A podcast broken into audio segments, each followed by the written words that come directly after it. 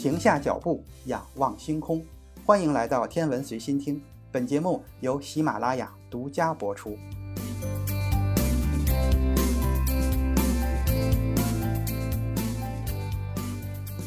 北京时间二零二零年十二月十七日凌晨一点五十九分，嫦娥五号历时二十三天，顺利从月球带回来一千七百三十一克的月球样本，并且成功的着陆在内蒙古四子王旗的着陆场。而就在十一天之前的十二月六日清晨，日本宇宙航空研究开发机构的隼鸟二号探测器历经六年的跋涉，将来自小行星龙宫的样品送回了地球。在人类历史上，主动前往太空采回样品的情况还不多见。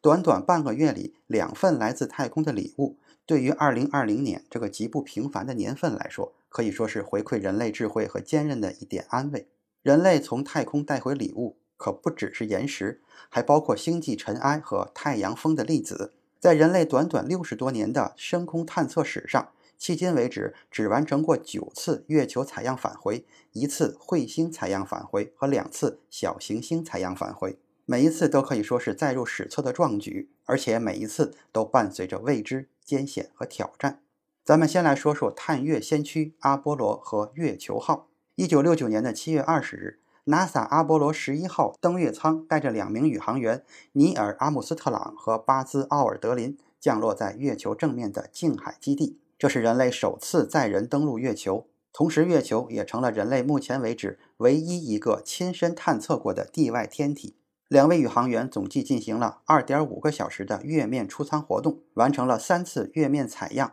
共采集了二十一点六千克的月球岩石和土壤样本，并带回了地球。根据 NASA 提供的数据来看，这三次月面采样，第一次采集了十四个样本，第二次采集了二十一个样本。第三次采集了二十七个月球的样本。人类第一次太空采集不仅真人带货，而且还是几千克那么多。和嫦娥五号采集样本类似，阿波罗十一号也采取了表采和钻采两种方式。不同的是，阿波罗十一号前面两次月球样本采集是由阿姆斯特朗用铲子完成的。第三次样本采集，则是由奥尔德林用直径两厘米的岩管采集了两管深达月表以下十三厘米的岩芯样本。目前，这些样本和采集用的工具都收藏在美国国家航空航天博物馆中。此后的阿波罗十二、十四、十五、十六、十七号均成功实现了载人登月、月球岩石和土壤采样和返回，而且一次比一次采得多。一九七二年的阿波罗十七号。宇航员们不仅在月面舱外活动了二十二个小时，并且采回了一百一十点五千克的月球样本。值得一提的是，这次任务还直接把地质学家送上了月球。哈里森·施密特在一九六五年六月被 NASA 选择为第一组科学家宇航员之前，曾经在亚利桑那州弗拉格斯塔夫的美国地质调查太空地质学中心工作，研究阿波罗宇航员们可以使用的地质学勘探技巧。地质学家在月球上的实地考察和采样，让阿波罗任务真正实现了哪里有科学价值挖哪里，把专业挖土做到了极致。事实上，哈里森·施密特也是登上月球的十二名宇航员中唯一一名科学家。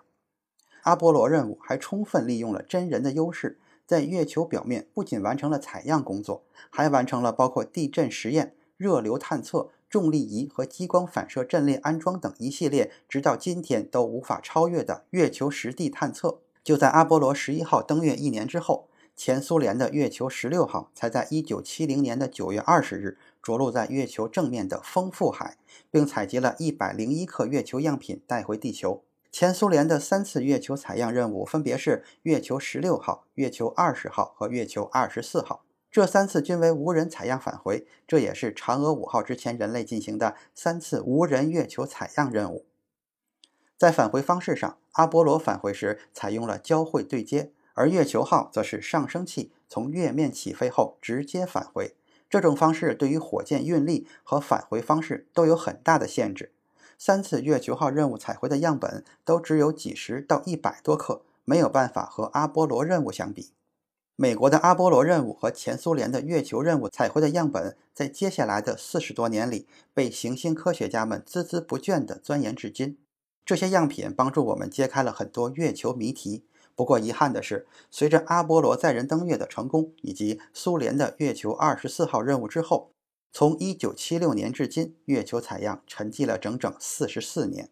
四十多年之后，让人类探测器重返月球的是重启月球采样的嫦娥五号。在二零一三年，我国探月工程的嫦娥三号探测器成功着陆在月球正面的雨海西北部，并释放月球车玉兔号。这是继美国的阿波罗号和苏联的月球号任务的三十七年之后，人类探测器再一次成功踏上月球表面。在二零一九年，嫦娥四号更是实现了人类探测器首次着陆在月球背面的壮举。仅仅一年之后，长征五号火箭带着嫦娥五号挑战了更高难度的月球采样返回。二零二零年十一月二十四日凌晨出发，二零二零年十二月十七日凌晨返回。中国迄今为止最复杂的探月任务“嫦娥五号”出色完成了前往月球、月球采样、月面起飞、月轨对接、返回地球等一系列复杂的操作，实现了诸多中国深空探测史上的第一次。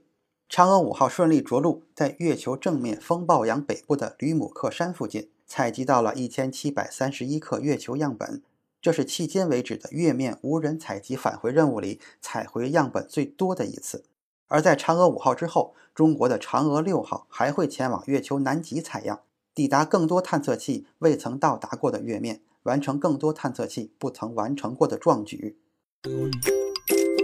内容太多，休息一下。主播已经开通了洗米团的功能，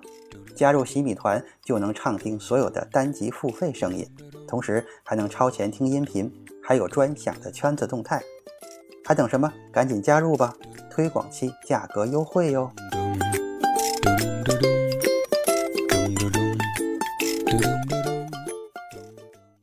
除了探测月球，人类还发射过捕捉彗星的星辰号探测器。相比于家门口的月球，前往彗星和小行星的采样之路注定充满更多的意外和艰险。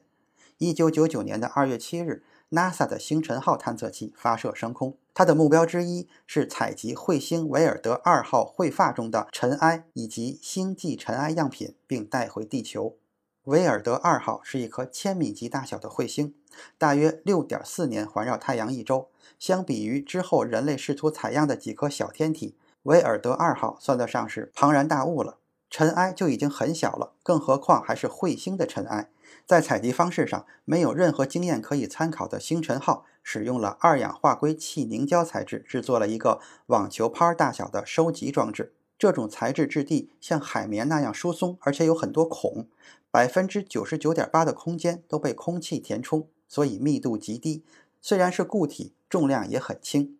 当探测器从彗星的彗发飞过时，星辰号就迎面展开这个收集装置。把被气凝胶拦住的尘埃收集起来。这种用气凝胶收集粒子的方式，在1996到1997年的和平号空间站上试验过。后来，NASA 的起源号探测器也用类似的方式收集过太阳风粒子。2003年的12月31日，星辰号进入彗星韦尔德二号的彗发，成功的收集到了一点尘埃。2006年的1月15日，星辰号的返回舱返回地球。这一次，星辰号共带回了大约一百万颗尘埃颗粒，总计质量约一毫克。虽然样品不多，但是星辰号为人类首次带回了彗星的尘埃，直到今天依然是唯一的一份儿。除了彗星，人类还探测过小行星。二零零三年，隼鸟号探测器发射升空，目标是前往近地小行星思川展开探测，并带回样品。小行星思川是一颗阿波罗型近地小行星。所谓的阿波罗型小行星是以小行星阿波罗为首命名的一群近地小行星，阿波罗则是这一群小行星最早被发现的小行星。它们的特点是轨道近日点小于一天文单位，因此可以深入到金星甚至是水星轨道以内。四川的光谱成分分类属于 S 型的研制小行星，体积大约是五百三十五米长，二百九十四米宽，二百零九米高。大约一点五年环绕太阳一周，隼鸟号的旅程其实并不顺利。发射之后还没飞到目标，就出现了很多故障。抵达小行星四川之后，也没能按照预期释放着陆器着陆采样。探测器还出现了燃料泄漏的现象，甚至长期陷入了失联状态。最终，他还是顽强地克服了各种各样的困难，在2010年的六月，奇迹般地将来自四川的样品送回了地球。其实，对于这类直径不足一千米的小行星，采集样品是相当困难的。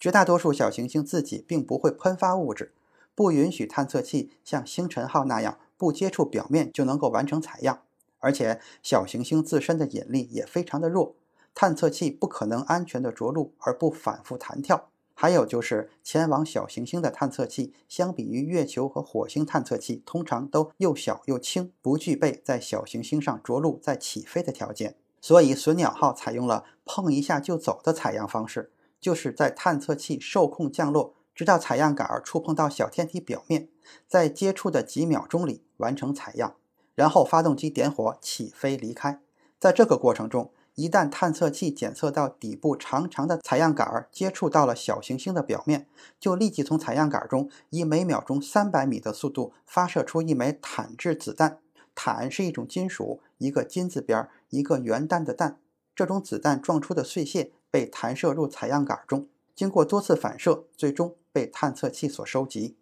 尽管隼鸟号的采样工作没能顺利开展，但这种碰一下就走的采样方式本身还是得到了认可。被后来的隼鸟二号和 NASA 的冥王号探测器所沿用。幸运的是，隼鸟号返回舱里还带回了一些采样过程中飞入的小行星尘埃颗粒。最终，隼鸟号共采回了大约一千五百颗尘埃样品，总质量不到一毫克。虽然不多，部分样品也存在被污染的可能性，但是依然为行星科学家们提供了许多来自小行星四川的第一手信息。更重要的是，作为人类首次小行星采样的尝试，隼鸟号的精神至今仍然在鼓舞着后人继续探索宇宙。而在星辰号和隼鸟号这两次小行星采样的经验之下，日本宇宙航空研究开发机构和美国航空航天局在十多年后相继再次开始了前往小天体采样的尝试。隼鸟二号和冥王号就这样横空出世。这一次，他们都瞄准了近地小行星，